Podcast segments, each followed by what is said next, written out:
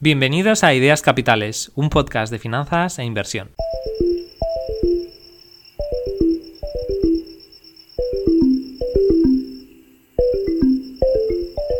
Durante los últimos meses, los bancos centrales han estado subiendo los tipos de interés. Tanto la Reserva Federal en Estados Unidos como el Banco Central Europeo, así como otros bancos centrales de países como Inglaterra, Noruega, Suiza, Canadá o Japón, han tomado medidas en la misma dirección. ¿Qué implicaciones tiene esto para un inversor? La política monetaria tiene sin duda un efecto en el mundo de los negocios y la economía, y por tanto también en la rentabilidad que se puede conseguir en bolsa. Muchos expertos afirman que los bajos tipos de interés desde 2009 hasta la entrada de 2020 han catalizado el mercado alcista norteamericano. Hoy, sin embargo, me gustaría hablar sobre otra de las implicaciones de que los tipos de interés suban. Quizás has empezado a ver que algunos bancos están ofreciendo altas tasas de interés. Esto es porque a medida que los tipos de interés dictados por los bancos centrales suben, las entidades bancarias tienen un entorno más favorable para ofrecer mayor rentabilidad. Y aquí empieza la carrera para captar clientes y dinero. Si un banco no ofrece nada a sus clientes, estos podrían irse a otro que les remunere con mayores intereses. Así, nos encontramos ante un momento muy interesante desde este punto de vista. Yo nunca antes en mi vida adulta había experimentado unos tipos de interés del 3% o el 4%. Y sin embargo, ahora estos abundan. Quiero hablar de este tema porque me parece que contratar un depósito a plazo fijo en estas tasas de interés es realmente atractivo. Primero, porque la mayor parte de la gente no saca partido invirtiendo ni generando rentabilidad alguna con su dinero. Esta es una manera fácil de lograrlo, ya que contratar un depósito o una cuenta de ahorro puede ser tan fácil como abrir la página web o aplicación de nuestro banco. Segundo, porque el riesgo es mínimo. No se me ocurre nada menos arriesgado que poner el dinero a un depósito a un plazo de entre 6 meses y 2 años. En España, así como en la mayoría de países europeos, está el Fondo de Garantía de Depósitos, que garantiza hasta 100.000 euros nuestras cuentas corrientes y depósitos. Si bien esto es la teoría, ya que en una situación extrema quedaría por ver si realmente sería posible, eso es lo que dicta la ley. En resumen, vivimos una situación que no se daba durante décadas debido a los bajos tipos de interés que ha habido mayoritariamente desde la gran recesión de 2008-2009. Ahora abundan los bancos que ofrecen rentabilidades interesantes, entre el 3 y el 4%. Esta es, pues, una muy buena oportunidad para que la gente se beneficie de esta situación, asumiendo además un riesgo mínimo. Vamos a repasar algunos de los depósitos más interesantes en España a día de hoy. Durante los últimos años he estado buscando mayor rentabilidad de manera segura para mí y algunos familiares, por lo que he abierto cuentas en bancos distintos. Por ello, puedo darte información práctica y de primera mano sobre cada una de ellas y mi recomendación general, así como contarte mi experiencia y cómo de fácil es abrir cada una de ellas. Por cierto, quiero dejar claro de que no me han pagado nada de publicidad por hacer este capítulo. Mi opinión es totalmente personal y honesta. Esta no será una lista 100% exhaustiva, pero cubrirá la mayor parte de la oferta actual a mediados de septiembre de 2023. Un último apunte. Todos los bancos con sucursal en España están adheridos al Fondo de Garantía de Depósitos, por lo que no debería existir una gran diferencia entre elegir un banco u otro. Es posible que algunos bancos tengan mejor situación financiera que otros, pero eso no tiene nada que ver con si son más conocidos o si tienen más oficinas. Además, en el caso de que un banco entre en bancarrota, nuestros ahorros pasarían a otro banco, tal y como sucedió cuando el Banco Santander compró el Banco Popular en junio de 2017. No hay que olvidar que la oferta de depósitos es un espacio competitivo y no terminará aquí, así que la información de este episodio va a quedar obsoleta a medida que pase el tiempo. Sin embargo, confío en que las recomendaciones, guías generales, opiniones, consejos y nombres mencionados te sirvan de aquí en adelante para tomar una decisión a la hora de contratar un depósito o una cuenta de ahorro. Por último, en este episodio voy a ignorar depósitos de entidades bancarias que no tienen sucursal en España. El motivo es muy sencillo. En el caso de tener dinero en el extranjero, a pesar de que también puede estar garantizado y protegido por el Fondo de Garantía de Depósitos del país correspondiente, si tenemos más de 50.000 euros, deberemos rellenar el modelo 720. Es un modelo informativo requerido por el Gobierno de España para controlar el dinero que tienen los españoles en el extranjero. Es una complicación adicional que puede resultar en multas, y creo que no vale la pena por esa incomodidad añadida de tener que hacerlo, exponerse a posibles penalizaciones y quizá perder parte de los intereses generados en el extranjero, ya que si, por ejemplo, hacemos ese modelo a través de un gestor, nos va a cobrar una cantidad y puede comerse parte de esa rentabilidad generada fuera. Cuando ya en España se están ofreciendo unos tipos de interés bastante atractivos. Ahora bien, si no te importa, te recomiendo que le eches un vistazo a Racing Bank, un banco alemán desde el cual puedes contratar diversos depósitos europeos con altas rentabilidades, algunas por encima incluso de las que vamos a mencionar hoy. Dicho esto, veamos dónde podemos poner nuestro dinero a trabajar. Uno de los mejores depósitos que podemos contratar ahora mismo, y sin duda mi favorito, es el de la cuenta Facto del banco BFF o Banca Pharma Factoring. Actualmente ofrece un 4,06% para depósitos de 12 meses. Eso sí, tiene un mínimo de 5.000 euros. Mi experiencia tratando con este banco es excelente. La cuenta se crea de manera muy rápida y tarda unos dos días en estar operativa. Por desgracia, este no es el caso con todos los bancos de esta lista. Por su buena rentabilidad, así como su rapidez y facilidad de crear una cuenta, este es mi preferido. Tanto yo como varios familiares míos hemos contratado este depósito en los últimos 6 o 12 meses. Otra muy buena opción es Pibank, que ofrece una rentabilidad del 3,34% para sus depósitos a un año. Como puedes ver, ya hemos pasado de un 4% a un poco más de un 3%. Sin embargo, si por algún motivo no puedes o no quieres hacer un depósito en la cuenta Facto, tengo buenas noticias. Pibank no tiene un mínimo de dinero. Puedes poner la cantidad que quieras. Esto hace que se gane el segundo puesto de mi lista. Además, la diferencia de lo que ganarás en un sitio o en el otro no es muy grande. Por ejemplo, si invirtieras 10.000 euros a un 4,06% o a un 3,34%, generarías 406 euros brutos en el primer caso y 334 en el segundo. La diferencia es de 72 euros y después de impuestos de tan solo unos 58 euros. Así que tampoco te obsesiones con intentar maximizar la rentabilidad. Si por algún motivo prefieres o te va mejor por las cantidades mínimas un depósito que ofrezca una rentabilidad algo menor, no pasa absolutamente nada. Otro depósito muy atractivo es el de Banco Finantia, Ofrece un 3,5% a 12 meses, pero tiene un mínimo de 50.000 euros, así que no es una opción viable para mucha gente. Sin embargo, es digno de mención por su alta rentabilidad. Mi siguiente recomendación es MyInvestor. Quizá lo conozcas porque es una plataforma conocida e interesante para invertir en fondos indexados en España. Ahora mismo ofrece un depósito a 12 meses al 3%. Es una buena opción que he recomendado a amigos y familiares, un punto negativo es que las nuevas cuentas pueden tardar bastante en crearse. No recuerdo cuánto tardé yo en hacer la mía, ya que fue por allá 2020 o algo así. Sin embargo, hace un mes o dos, un familiar intentó hacerse una cuenta aquí y el proceso ha sido muy lento, dijeron que tardaría entre una semana y un mes, y bastante caótico. Después de que pasara un mes, dijeron que todavía faltaba documentación por enviar.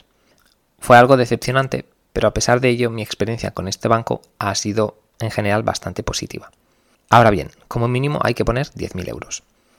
Si no tuviera nada contratado ahora mismo, una de las opciones que más me consideraría sería sin duda el depósito Tú Más de Renault Bank, otra alternativa atractiva.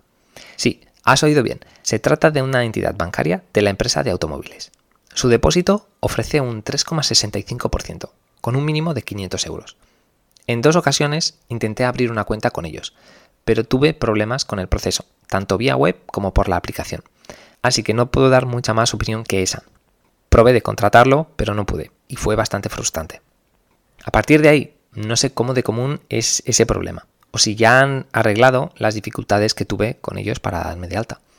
Como digo, es sin duda uno de los depósitos que me miraría con más atención. OpenBank es otra buena opción. Actualmente ofrece un depósito a 6 meses del 3,07%. Sin embargo, mi recomendación general es no hacer depósitos muy cortos, 3 o 6 meses, ni muy largos, más de 2 o 3 años. No muy cortos porque después quizá deberías llevarte el dinero a otra parte y puede ser una gran pérdida de tiempo cambiar de banco tan a menudo. No muy largos tampoco me gusta, porque quizá en un futuro no muy lejano, como 12 o 18 meses, existan oportunidades mejores de inversión, tanto en depósitos como en otros productos financieros como la bolsa.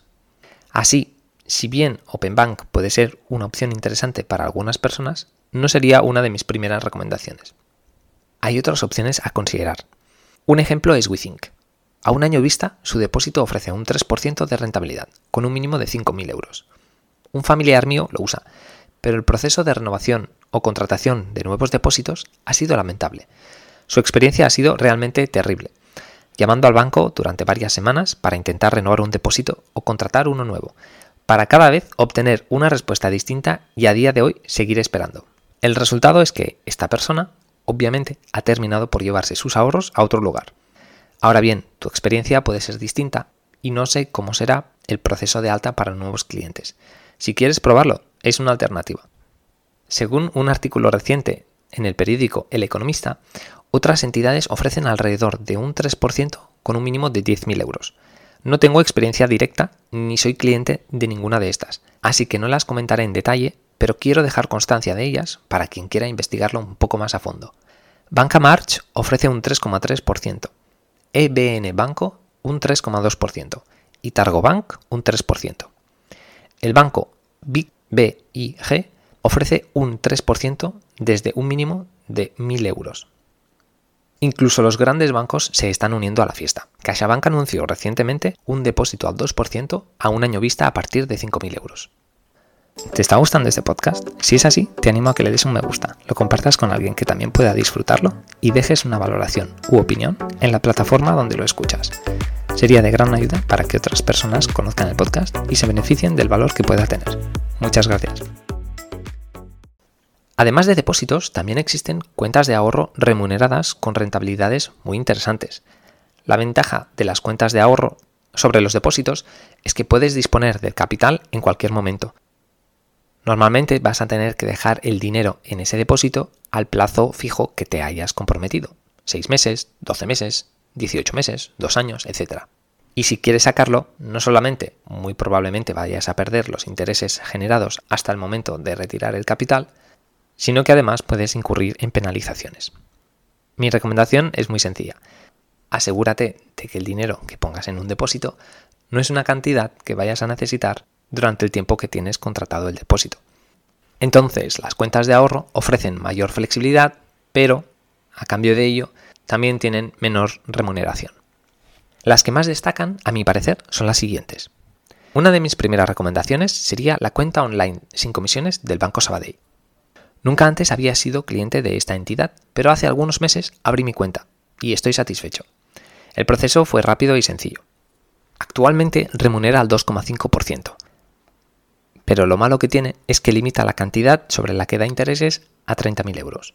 Dependiendo de la cantidad de tus ahorros, esto quizá no te importe o te afecte. Pero es importante mencionarlo, especialmente para las personas que tengan un patrimonio mayor, ya que independientemente de si pones 30.000, 40.000 o 100.000 euros, generarás los mismos intereses. Así que es mejor poner la cantidad que maximiza los intereses, 30.000 euros si puedes, y en caso de que te sobre, contratar un depósito o cuenta de ahorro en otro banco.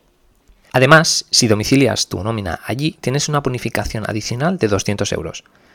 Te recomiendo que hagas esa domiciliación si puedes, ya que con esos 200 euros adicionales, si pusieras 30.000 euros, es como si la rentabilidad de tu cuenta fuera del 3,16%. No está nada mal. Pibank parece ser una de las mejores alternativas en cuanto a cuentas de ahorro, remunerando al 2% y sin importe máximo.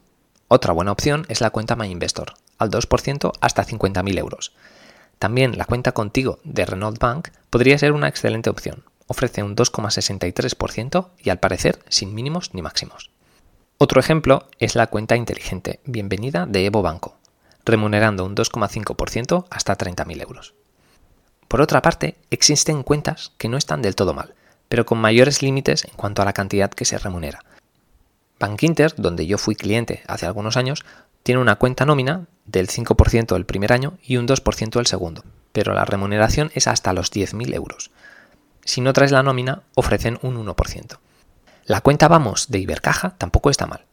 Ofrece un 5,09% el primer año y un 3,03% el segundo, hasta 6.000 euros. Además, debes llevar la nómina. Yo tuve esta cuenta hace algún tiempo y no me gustó una de las condiciones, que era tener que gastar con su tarjeta de crédito una vez al mes como mínimo. Como no la usé mucho, un semestre no llegué a ese mínimo y no recibí los intereses. Así que esto es algo a tener en cuenta.